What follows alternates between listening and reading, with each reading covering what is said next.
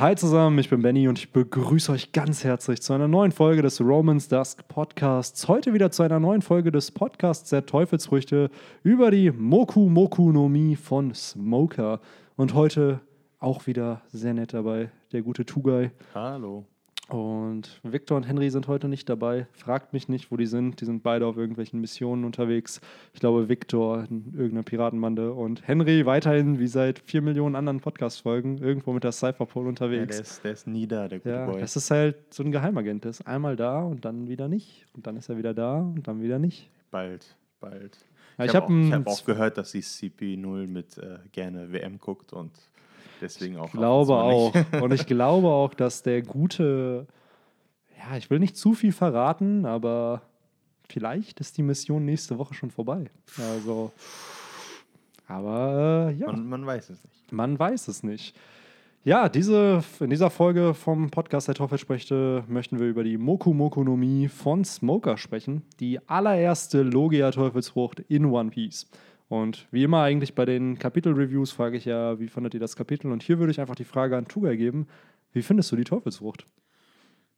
Eigentlich ist das ja schon, wenn man jetzt mal zurückdenkt, so die ersten Folgen. Also, ich habe ja mit dem Anime angefangen, One Piece. Äh, Good Old Days. ja, zu konsumieren, damals bei RTL 2. Und als man dann das mit Smoker gesehen hat, dachte man sich, ja gut, man dachte, ja, Ruffy hat den besiegt, äh, Buggy besiegt, äh, man dachte, ja, das ist der, der die Hauptfigur, ne? damals war das Wort Protagonist natürlich, äh, das existierte gar nicht. Das war der Gute. Das war der, der, der Gute, genau, die Hauptfigur. Und dann ähm, hat man ja Smoker dann als ersten Logia-Teufelsfrucht-Nutzer gehabt. Ich meine, da wussten wir früher auch nicht mal, was eine Logia ist oder was. Ich wollte gerade sagen, im Skypia-Arc bekommen wir das erste Mal zu hören, diesen Begriff Logia. Ja, erst, erst Ja, so spät. genau. Okay. Und man hat halt gesehen, ja gut, der Typ kann alles ausweichen. Also Ruffy hat keine Chance. Die, die haben das ja auch gemerkt. Er trifft ihn nicht. Äh, er weicht alles aus. Ich meine, du kannst ja nichts machen. Ne? Also deswegen, damals verglichen mit heute, ähm, ist natürlich damals die Teufelsfrucht eigentlich die, die stärkste gewesen, was man sich vorstellen kann. Man hat gesagt, ja, wie, was will man denn gegen den tun? Der ist doch unbesiegbar. Der macht sich in Rauch, weicht alles aus, kommt hinter dich und äh, hat dann auch noch ein Schwert und ist auch noch stark. Und das Schwert kann einfach mal deine Teufelsfrucht irgendwie Genau. ausnocken. Genau, das gab es ja auch noch. Sein Seesteinschwert, das war ja auch nicht äh, nett, sag ich mal. Damit könnte er theoretisch, wenn Smoker von seiner persönlichen Kampfkraft, sag ich mal, stark genug wäre, ähm, auch die stärksten, er könnte ja auch Big Mom fertig machen. Ich meine, wir wissen ja, dass Seestein nicht nur einfach die Teufelsfrucht ausschaltet, sondern auch dem, ja, den Teufelsfrucht-Nutzer schwächt, den lahmlegt sozusagen. Und ganz ehrlich, wenn er schafft, Big Mom damit so zu treffen, dass die Teufelsfrucht dauerhaft ausgeschaltet ist und sich halt nicht einfach nur Schrott schlagen lässt von der. Ich äh, glaube, das wichtigste Wort in diesem Satz ist wirklich wenn. Denn Ja, ich glaube, das- selbst so eine Big Mom mit ihrer Masse ist ja schon Ja, aber es, es geht ja mehr um die Sache, es ist einfach dieser Seestein in dem Schwert, das gibt ihm als Logia-Nutzer ähm, einen so unglaublichen Vorteil. Er hat eine Anti-Teufelsfruchtwaffe, ist ein Logia-Nutzer, das heißt, jeder Nicht-Teufelsfrucht-Nutzer hat gar keine Chance. Zumindest im East Blue gab es ja niemanden, der Haki benutzen konnte, soweit ich weiß. Das war und- einfach so ein overpowerter Charakter, als er also der war unendlich stark. Ja, ich muss sagen, damals war, als, kind, als ich ein Kind war, war Smoker einer meiner Lieblingscharaktere. Ich mochte den auch. Der wirkte einfach unfassbar cool, sympathisch mit seinen zwei Zigarren im Mund und ja, wie soll ich sagen, ich fand die Frucht an sich unfassbar interessant, weil eben Ruffy keine Chance gegen ihn hatte. Das war halt das erste Mal, okay, Ruffy kämpft gegen einen anderen Teufelsfruchtnutzer, was by the way der vierte in der Handlung war, also sozusagen es gab gar nicht so viele andere. Aber er hatte einfach absolut keine Chance. Und wäre damals nicht Dragon aufgetaucht und hätte Ruffy gerettet, ja, dann wäre diese Reise zu Ende gewesen in Loketown. Also, das darf man halt noch nicht vergessen. Und wir hatten noch vor dem Podcast ein bisschen drüber gequatscht, was diese Teufelsfrucht so kann. Und ich finde es interessant, dass es eigentlich eine defensive Frucht ist, habe Ja. ich so das Gefühl. Weil nicht, wie sagen wir jetzt mal, die Mago-Magonomie oder die Mera-Meranomie ist das eher eine Teufelsfrucht, die dich fangen kann. Und deswegen wird ja auch Smoker the White Hunter genannt, also der weiße Jäger. Und ich finde es spannend, weil seine Attacken sind, glaube ich, auch darauf ausgelegt, einfach sich diesen ja, distanziellen, ne, gibt es das Wort? Einen Vorteil in der Distanz halt eben zu verschaffen, weil du kannst deinen Gegner einfach greifen. Du kannst deine Arme dehnen wie Ruffy, nur dass du Rauch erzeugst. Ja. Und gleichzeitig aber bewe hast du viel, viel mehr Mobilität als andere, weil du eben durch diesen Rauch auch fliegen kannst. Das hat er uns ja öfter mal gezeigt. Genau. Ich glaube auch auf Marineford und damals auf Pankasat, wo Ruffy und Smoker in Caesars Büro geflogen sind, was ich, by the way, ziemlich cool fand, weil das hat mich so ein bisschen an, äh, nicht an Reservoir Dogs, sondern an Pulp Fiction erinnert. Weil da gab es ja die, äh, einer der ersten Szenen, wo Jules und äh, Vincent, war es Vincent oder Vic Vega? Einer der beiden auf jeden Fall, ähm, John Travolta und Samuel L. Jackson, Yeah. um es leichter zu sagen. Äh, ich habe den Film Äh, geguckt, ich versuche mich nur zu erinnern. Da gerade. gehen sie ja und warten ja vor der Tür und labern vorher über den Big Mac und den Le Big Mac und Genau. Ro- Royal with Cheese. Und dann stehen sie vor der Tür und warten. Und diese Szene damals auf Pankasat, wo Smoker und Ruffy vor Caesars Tür warten und so wissen, okay, ey, gleich, wenn wir die Tür aufmachen, shit's about to go down. Ja. Und das war ja damals in Reservoir Dogs auch so. Und ich dachte mir so, boah, das, ist, das hat mich so krass an diese Szene erinnert, einfach, weil die Person, die da wartet und die Tür aufmacht, hat keine Ahnung, was passiert oder was passieren wird. Und entsprechend finde ich Smoker immer noch cool, aber spätestens seit der Einführung von Haki hat der du, gute Dude leider nicht mehr so viel zu feiern gehabt, weil ich glaube, er war schon immer stark, aber Ruffy war stärketechnisch stärker als Smoker, nur er konnte ihn nicht greifen. Ja, jetzt die Frage, ist Ruffy nur stärker wegen seiner Teufelsfrucht gewesen? Wenn Smoker eine vergleichbare Teufelsfrucht gehabt hätte, die nicht nur auf die Eigenschaften einer Logia sozusagen sich äh, ausruht, heißt nicht getroffen werden und sich halt in das Element verwandeln, sich breit, also er konnte ja sich einfach in Rauch verwandeln und dann hin und her, ne, wie wir gerade besprochen haben, ähm, sich bewegen, sag ich mal. Wenn das der Fall gewesen wäre, dann frage ich mich, ob Ruffy überhaupt eine Chance hätte. Ich meine, Smoker ist ein renommierter Marineoffizier gewesen, der war, hatte ja seinen, seinen Titel sogar, ne, White Hunter. Der Und- war Captain und hat es dann geschafft, als Captain von Loketown sozusagen, einer Stadt im East Blue, es innerhalb von zwei Jahren zum Vizeadmiral auf der Grand Line zu machen. Genau. Das, das ist schon selbst für, ich sag mal, wie viele äh, kennen wir, äh, die in so kurzer Zeit so einen großen. Ich glaube, er ist der, das Mitglied der Marine, gut, der ist seit fast, der ist, hier gibt es ja so ein Bild von Smokers Jugend und da war er ja auch schon in der Marine. Ja. Ich glaube, Corby und Helmeppo haben sonst den schnellsten Aufstieg in der Marine von dem Datum, als sie ei- beigetreten sind. Also ähm, Helmeppo und Corby treten ja, glaube ich, in Kapitel 8 oder 9 der Marine bei. Ja, Und innerhalb sehr von- früh. Und innerhalb sozusagen, bis jetzt, zwei Jahre sind vergangen, haben sie sozusagen vom Seekadett oder vom Matrosen hin bis zum, was für ein Captain. Captain auf der Grand Line ist Corby und äh, Helmeppo ist, ich schaue es gerade mal nach, Helmeppo ist ähm, Lieutenant Commander von der Marine. Klingt Also, auf jeden Fall besser als Matrose. genau, ist auf jeden Fall ein ziemlich schneller Aufstieg gewesen. Ja. Aber ich glaube, Smoker hat Für von zwei Jahre und junger Bengel, ne? Genau, aber bei Smoker ist es halt so, dass der ja schon länger in der Marine ist und dadurch hat er ja sicherlich seine 10, 15 Jahre schon da und dafür dann erst zum Vizeadmiral werden, ist eine andere Sache. Also ich fand es auch spannend, dass der Dude sich dann einfach entschlossen hat, ja, ich gehe jetzt auf die Grand Line und verfolge diesen Bengel, Ja. den ich nicht aufhalten konnte.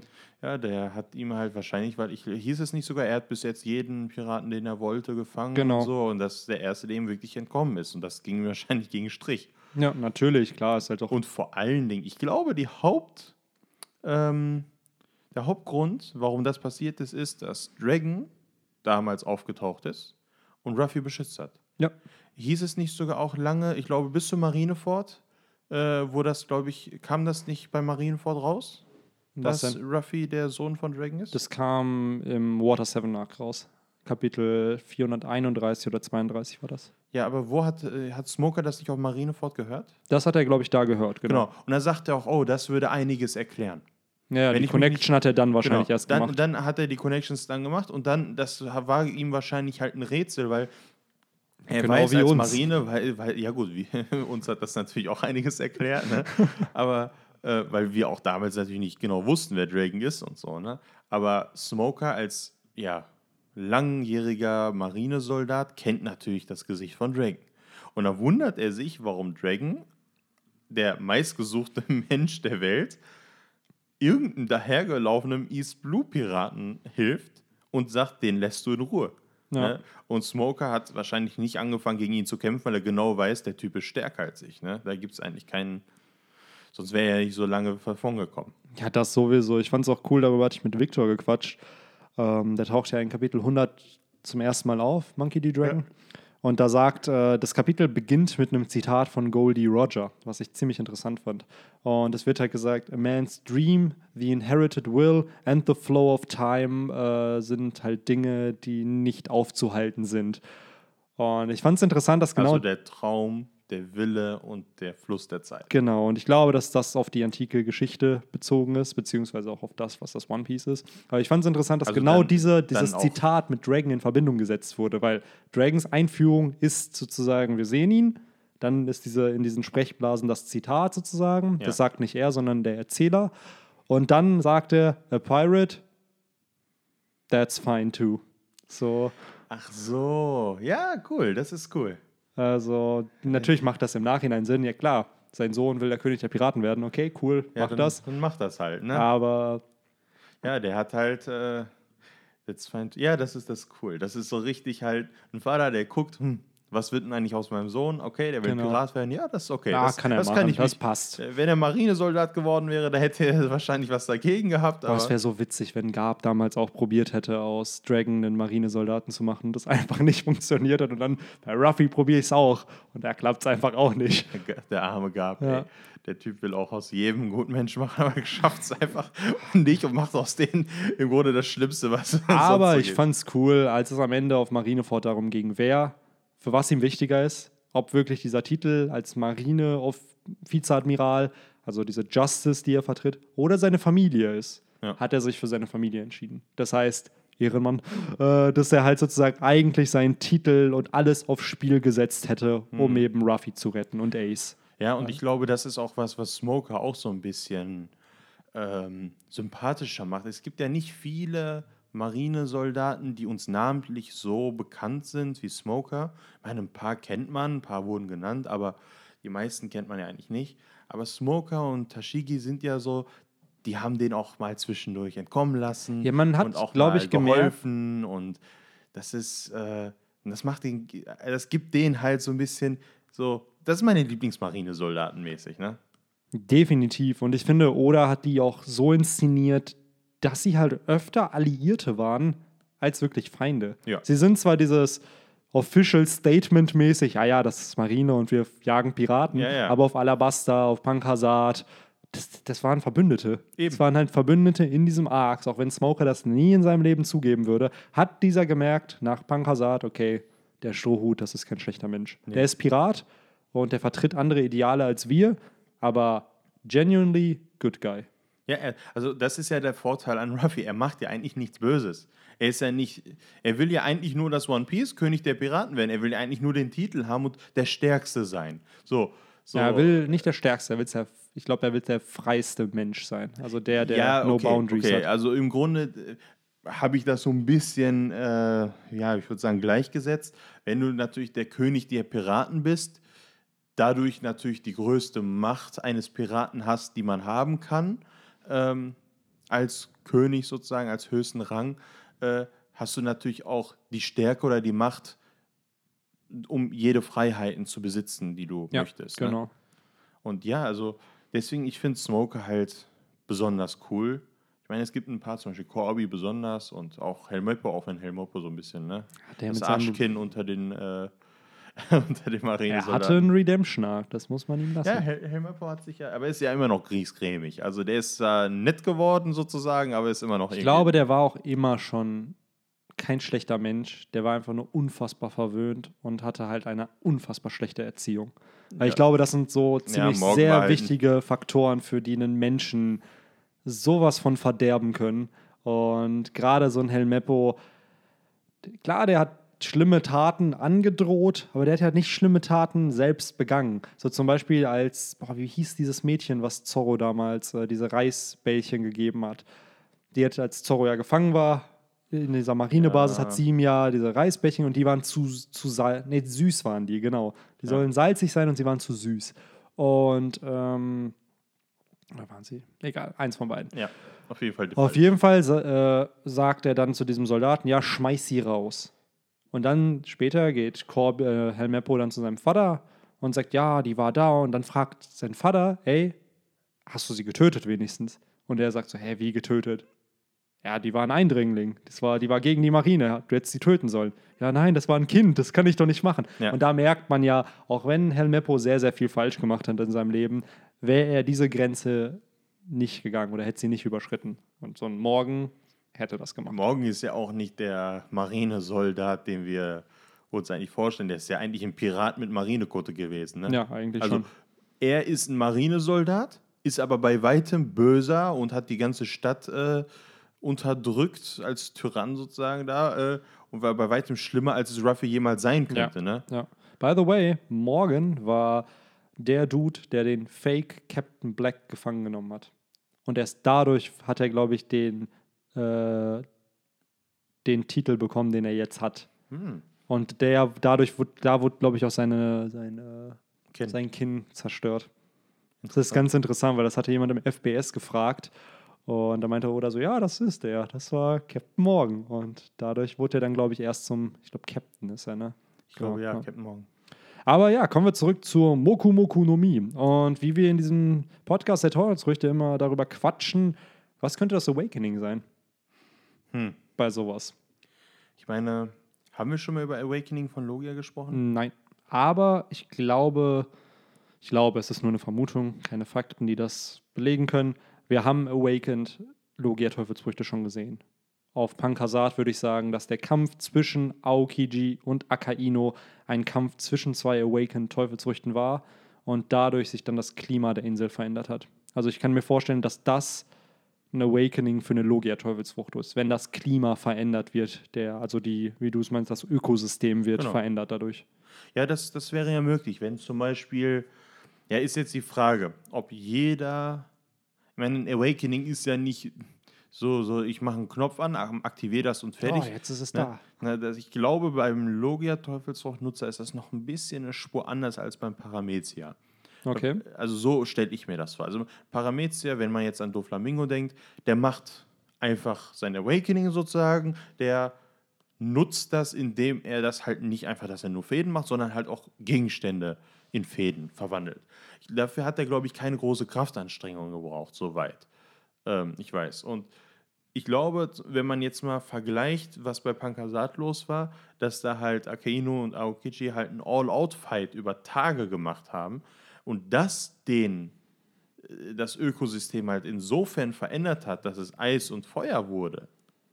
Und zwar genau getrennt, also so eben genau auf den Seiten, wo die halt jeweils waren, ähm, glaube ich, dass ein, wenn, also wenn wir das jetzt mal mit Smoker gleichsetzen, das würde dann sozusagen ja eine, ein Nebel, ein Rauch äh, hinterlassen und zwar dauerhaft, der ja bleibt. Aber ich glaube nicht, dass jedes Mal, wenn ein Logia-Nutzer ein Awakening macht, dass die Natur um ihn herum permanent oder auch vielleicht nur für eine Weile verändert wird. Das glaube ich nicht. Es wäre aber möglich, dass Smoker einfach sein Awakening so macht, dass er vielleicht kurzzeitig halt wirklich schafft, ähm, die Umgebung äh, in einen Nebel zu verwandeln. Also wenn ich das jetzt bei Aoki- Aokiji überlegen würde, dass er halt die Temperatur, die Lufttemperatur runtersetzt, als Beispiel. Ja. Und bei Smoker könnte ich mir halt vorstellen, dass er wirklich überall Rauch macht, dass man halt nicht sieht, ne, dass er sich in diesem Nebel frei bewegen kann, ne, dass er Boah, wirklich, das wäre pervers. das wäre halt richtig Also wenn krass. er die Umgebung theoretisch in Nebel vollständig verwandelt. ja, oder also und dann Rauch, selber- ne? also oder Rauch, komplett genau. alles, komplett alles mit Rauch voll. Genau, und dann ist er aber der Rauch, Genau. der sich, das heißt, gut, dadurch ist er dann extrem angreifbar, weil du hast halt eine extreme Fläche, die man berühren Ja, kann. ist die Frage, ob du, du einfach nur reinhauen musst und ihn triffst, sondern ich kann mir eher vorstellen, dass er als seinen Körper frei darin bewegen kann. Das heißt, er kann mal hin, sehr schnell. Ich glaube nicht im Sinne von teleportieren, sondern einfach nur im so. Instant Transmission. Ja, so, so, dass er einfach so da drin fließt, so, ne, dass er sich halt. Wie so eine Welle. Ja, so ähnlich, dass er sich halt materialisieren kann, dass Mhm. er sagt, hier werde ich jetzt fest und dann ist er auf einmal hinter jemanden, schlägt zu, dann, wenn einer sich umdreht und ihn treffen will, dann wird er, vermischt er sich wieder mit dem Rauch, ne? Und ich kann mir halt gut vorstellen, dass das halt so weit geht, dass das halt auch Haki-Nutzern schwierig fällt. Dadurch, dass er ähm, nicht einfach nur noch einen Körper hat, der fest ist, sondern sich halt komplett in dem, ja, in der Natur, in der Umgebung äh, oder in dem Kampffeld, äh, wo er gerade ist, äh, dass alles Rauch ist, kann ich mir gut vorstellen, dass ein äh, Haki-Nutzer, der Smoker dann versucht zu treffen, ihn nicht trifft, weil er ja komplett überall ist. Dass man nicht einfach nur treffen muss, sondern man muss ihn vielleicht äh, fangen, austricksen. Also dass der Kampf dann für den Gegenüber bei weitem schwieriger ist als ein reines Ich, weiß nicht, ich habe dich berührt. Ja. Also Ich So verstehe voll, was du meinst. ja, also, so stelle ich mir vor, weil das ist das Einzige, ich meine, was könnte man sich sonst unter Awakening von einem Logia-Nutzer vorstellen? Ja, es ist, glaube ich, wirklich, wenn wir der Logik folgen, die wir bei Paramezia Awakenings gesehen haben, dass die Umgebung halt eben auch in das eigene Element oder das eigene, ja, diese Substanz, die der Körper abgibt oder in die man sich selber verwandelt hat, wird. Und bei Logian ist es halt so, ja, die sind ein Element. Das heißt, Du da. kannst ja ein Haus nicht auf einmal zum Magma machen, dann würdest du es ja einfach nur mit deinen Kräften schmelzen. Ja, das ist Ne? halt die Frage. Wir haben es bei Oven ja gesehen. Der, der hat ja, ja gefühlt so eine Ofenfrucht, die Netzo-Netzonomie. Heißt die so? Netzo-Netzonomie heißt sie, ich weiß nicht, ist Netzo-Ofen? Ich kann gerne mal nachschauen. Also wir wissen ja alle, was ich meine, der heißt Oven und wir wissen, und der, der, der macht ja Temperaturen und heizt ja, aber ich könnte mir auch vorstellen, Heat, Heat, also Hitze, ich wollte gerade sagen, dass die genau. Ja. Hitzefrucht heißt, ja, der hätte Genau. Und da haben Sekunde wir- gewartet, da hätte ich sogar recht gehabt. okay. Sorry, dass ich dich unterbreche. Ja. Das ist heute in der Folge leider zweimal schon passiert. Also es tut Nee, mir ich sehr, sehr leid. unterbreche dich auch. Alles gut. Ähm, auf jeden Fall haben wir bei ihm ja einmal, ich glaube, ein Awakening auch gesehen, wo er die äh, Pistole von Peckhams sozusagen in Flammen aufgehen lässt. Und dadurch dieser Oven oder was? Genau, Oven. Und da haben wir ja gesehen, okay, das heißt, er kann andere Objekte sozusagen mit seinem Element oder mit dieser Fähigkeit, Dinge zu erhitzen, halt entsprechend halt auch aus Distanz auslösen. Und ich glaube schon, dass das ein Awakening in irgendeiner Art und Weise ist. Und sein. deswegen glaube ich auch, wenn, wenn wir dieser Logik folgen, dass das bei Logia Teufelsfruchtnutzern ähnlich ist, dass diese das auch machen können. Zum Also, Beispiel dass die. Hat ja auch den, das Meer erhitzt. Und ich sag's mal so, wenn jetzt ein Akainu das macht, dann würde er sozusagen einfach Lava aus seinen Händen raus ins Meer und das dann passiv erhitzen, indem er einfach was Heißes reintut. Mhm. Ich glaube, bei Oven, wenn er von, von Entfernung etwas anheizt, ohne da vielleicht einen Hitzestrahl hinzuschicken, sozusagen, das kann er ja auch, Mhm. ähm, dann glaube ich schon, dass das in Richtung Awakening geht. Das ist halt echt die Frage, weil gerade bei Logia-Nutzern ist das halt alles noch sehr, sehr spekulativ, dadurch, dass wir sie halt noch aktiv noch nie gesehen haben. Ja. Wir können es gesehen haben, aber solange nicht im Manga gesagt wird, ja, das war Awakened ja, Logia-Teufelszucht-Nutzung, Grundsätzlich dann ist Awakening halt noch so was sehr Theoretisches und also es wird schon, äh, es gibt es, ne, dass den Begriff, der existiert, aber es ist halt etwas, was halt nur mal, ja, sowas kann es geben oder so ein, zwei Mal haben wir es halt gesehen, aber so, ja, so, so klar, guck, das ist mein Awakening, das, das habe ich auch irgendwie noch nie. Ne? Ja. Das, das ist halt, das fehlt und deswegen kann man sich halt gerade bei Logia-Nutzern, weil deren Frucht von Natur aus ja ziemlich stark ist und auch immer eigentlich irgendwie, weiß nicht, mit der Umgebung schon irgendwie verschmilzt. Ne? Also, dass man sich in Licht verwandeln kann und dann woanders auch. Also, das ist schon ein bisschen schwierig. Also, es ist, ja, in erster Linie, der erste Gedankengang bei Logia ist halt immer, dass die Umgebung mit elementiert wird oder verlogiert, wenn ihr Ja. ein Verb wollt. Ja, Ah, hier noch Deutschunterricht mit Tugai. Ist das nicht schön? da wäre mein Deutschlehrer von früher sehr stolz. Meine nicht auf mich. Meine auch nicht. Ähm, ja, aber es ist ein ziemlich spannendes Thema und ich hoffe ehrlich gesagt, dass wir Smokers Awakening sehen. Weil ich muss sagen, der Dude hat so einen Fortschritt in der Zeit gemacht, in der er in die Handlung eingeführt Jo. wurde, dass ich mir bei ihm auch vorstellen kann, dass er den Willen und das Skillset und die Experience einfach hat, um seine Teufelsfrucht zu awaken. Gerade wenn du in der Marine bist, wo die fucking Admirale alle damals eine Logia hatten, jetzt zwar nicht mehr unbedingt, aber damals schon. Das heißt, er hat die Ressourcen, um an das Wissen zu gelangen. Und der hat Vegapunk auf seiner Seite. Genau. Und als Vize und nicht als dahergelaufener wirst du ja wohl, du hast eine Teufelsfrucht, du bist ein Vizeadmiral, du kannst ja sagen, ja, ich möchte Vegapunk treffen, der soll mir mal ein bisschen was erklären. erstmal das und du hast einfach, wie schon gesagt, du hast die Ressourcen. Ja, eben. Ruffy hat das Problem, der weiß nicht, wie Awakening funktioniert und der wird sicherlich drauf kommen. Aber der hat nicht jemanden, der ihm einfach sagt, ey, guck mal, du musst das, das und das machen. Übrigens, um Awakening auszulösen, muss das und das und das passieren und dann kannst du es. So, Boah, jetzt krasses Foreshadowing, jetzt äh, bei Kaido, wer weiß. Oh. Ich sage ja immer wieder, bei Ruffy wird sich, während er sein Awakening irgendwann bekommt, an die Zeit mit Katakuri zurückdenken und an den Kampf. Weil die Mochi Mochi no Mi wurde extra so inszeniert, dass sie der Gumo Gumo no Mi sehr ähnlich ist. Ist ja praktisch Und- das gleiche, nur mit lecker. Und ganz ehrlich, wenn, wenn da nicht zumindest ein kleiner Flashback kommt, so wie Ruffy das mit Rayleigh immer tut, wo er sich daran erinnert, auf die zwei Jahre oder anderthalb Jahre, die er mit diesem trainierte, dass er sich daran zurückerinnert, wie Katakuri sein Awakening ausgelöst hat und dass er da selber merkt, okay, meine Frucht ist deiner ähnlich. Vielleicht ist das bei mir auch so. könnte ich es auch machen. Genau. So stelle ich mir das zumindest vor, weil dann hätte dieser ganze Kampf von Ruffy und Katakuri noch eine Dimension mehr, weil sie Ruffy erlaubt, dann sein Awakening auszulösen und gleichzeitig Katakuri Ruffy geholfen hätte, noch stärker zu werden, als er eigentlich schon durch diesen Kampf geworden ist. Weil dann merkt man so, ey, Katakuri ist wirklich ein Grund dafür, dass Ruffy am Ende König der Piraten wird, weil er ihm eben einen, einen Teil seiner Teufelsfrucht offenbart hat, auf den er selbst sonst nicht gekommen wäre. Ja, und vor allen Dingen, er hat ja auch sein Haki, was er ja, wie du eben meinst, mit Rayleigh in seinem Training ja eigentlich erlernt hat, ne, die Hakis. Ähm, das finde ich heftig, dass das Haki von Katakuri ja von Ruffy sozusagen nachgemacht wurde, zu einem gewissen Teil. Ruffy hat immer schon Attacken kopiert. Und das finde ich halt so witzig. Oder dass halt sich angepasst. Angepasst, Wenn ja. es nicht reicht, dann mach, dass es reicht. allein schon damals mit Bruno und dann, ah, ich weiß jetzt, wie Ja, funktioniert. also das ist immer, ich muss episch. immer an den Kampf mit, ähm, mit, mit, jetzt habe ich den Namen schon wieder, wie Bruno? Bruno, ja, ne, Kurzzeitgedächtnis.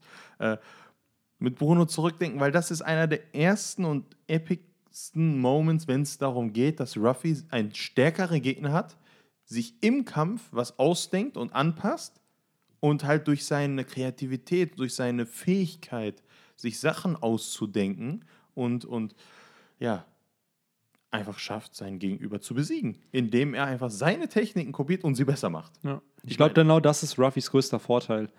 Zum einen natürlich, dass er sich überall Freunde machen kann und dass er seine Teufelsfrucht sehr, sehr gut drauf hat, aber eben auch, dass er reflexartig denkt und dadurch sein Brain kann nicht viel verarbeiten, aber schnelle Impulse halt. Ah, okay, da ist das passiert. Ah, okay, das und das. Und dann entwickeln sich Zusammenhänge in seinem Kopf, die nicht unbedingt vielleicht immer logisch sind, aber eben dieses Out-of-the-Box-Thinking. Ruffy denkt an Alternativen, an die ein normaler Mensch einfach nicht denkt, weil er sich denkt, das ist total hohl und schwachsinnig. Und Bisschen Ruffy so- kommt auf sowas. Und das finde ich so cool, weil ihn das zu einem guten Kämpfer macht. Und man dadurch dann eigentlich logisch erklären kann, warum Ruffy so gut ist in Kämpfen.